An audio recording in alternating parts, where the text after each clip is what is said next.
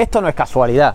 Esto al final responde a una nefasta política educativa del gobierno del Partido Popular que tiene muy claro que su prioridad no es lo público, su prioridad sigue siendo lo privado concertado.